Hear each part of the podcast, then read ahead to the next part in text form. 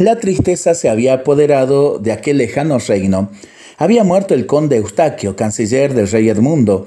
Las banderas del palacio estaban a media asta y la catedral se encontraba repleta de gente para oír la misa en sufragio de esa noble alma tan llena de sabiduría.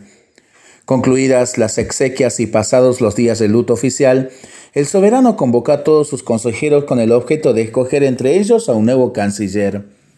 No obstante, un dilema le angustiaba. ¿Cuál de ellos tendría los bellos atributos del alma del conde Eustaquio? ¿Quién como él sería piadoso, honesto, desinteresado, prudente, sabio y audaz? Después de haber conversado bastante con cada uno de sus ministros, dio por terminada la reunión sin decidir nada.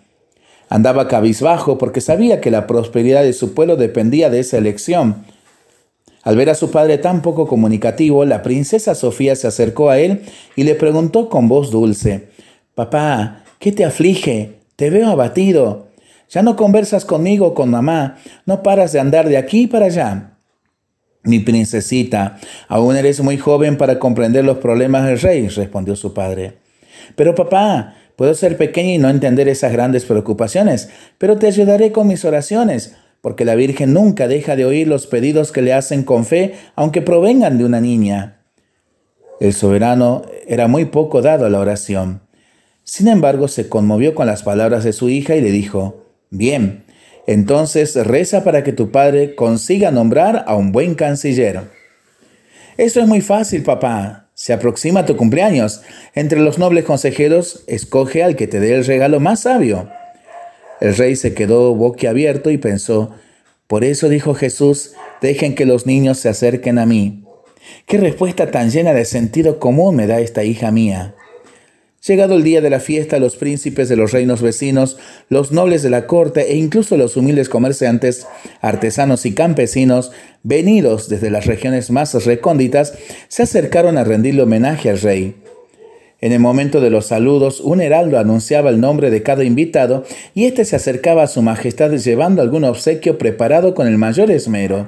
Sedas, las más dedicadas cestas llenas de frutas dulces y suculentas, sillas de montar de cuero fino para los caballos de caza y otros muchos objetos de los más variados orígenes.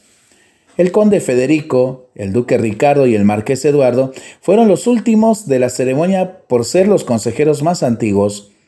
El primero se iba aproximando al soberano haciendo tres pomposas reverencias y le regaló una pluma de oro, con incrustaciones de piedra preciosas, con la que podría escribir bellos poemas y firmar los documentos más importantes del reino.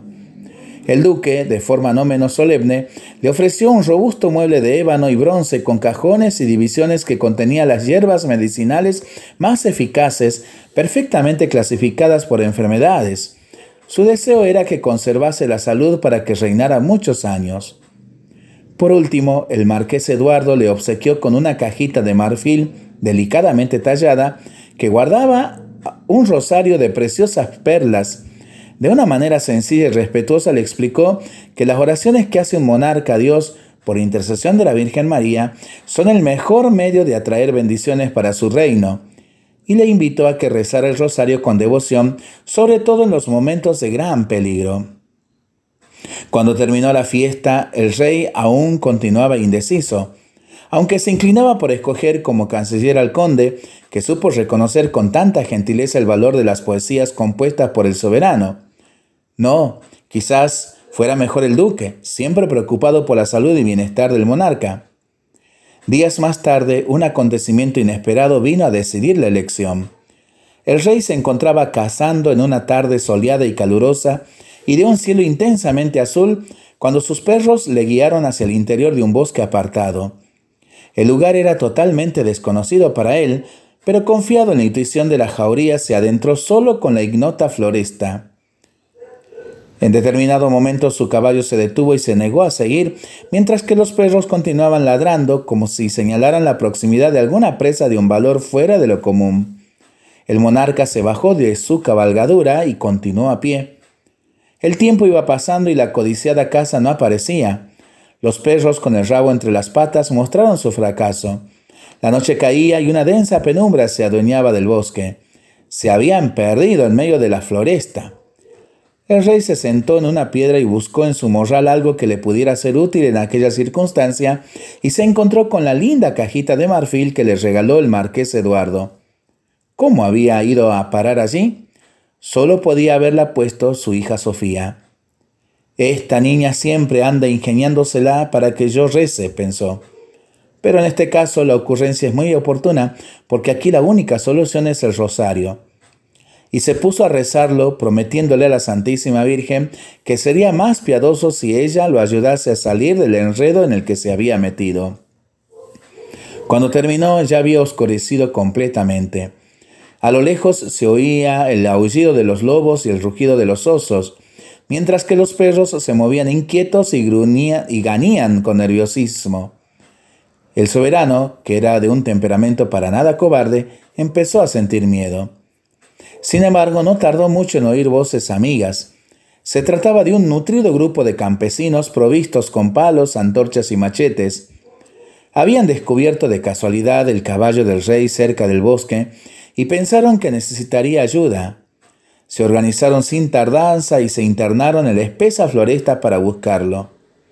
Reconociendo la eficacia y el poder del rosario, el rey Edmundo no solo se reafirmó la promesa hecha a la Virgen, sino que encontró la respuesta a su dilema.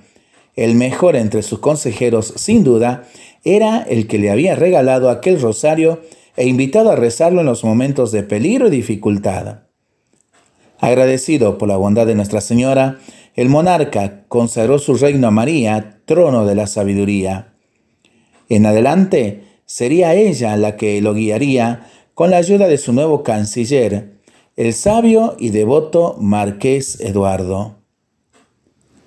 Lindo relato de Mariana Lexker, Xavier Quimás de Oliveira, para pensarlo y para rezarlo en familia y entre amigos, ¿no? Mientras lo hacemos, pedimos al Señor su bendición para este día y para esta semana que iniciamos le seguimos pidiendo por el fin de la pandemia, de las guerras y por el buen tiempo para nuestras vidas, nuestros animalitos y nuestros campos. Y nosotros responsablemente nos cuidamos y nos comprometemos a ser verdaderos instrumentos de paz.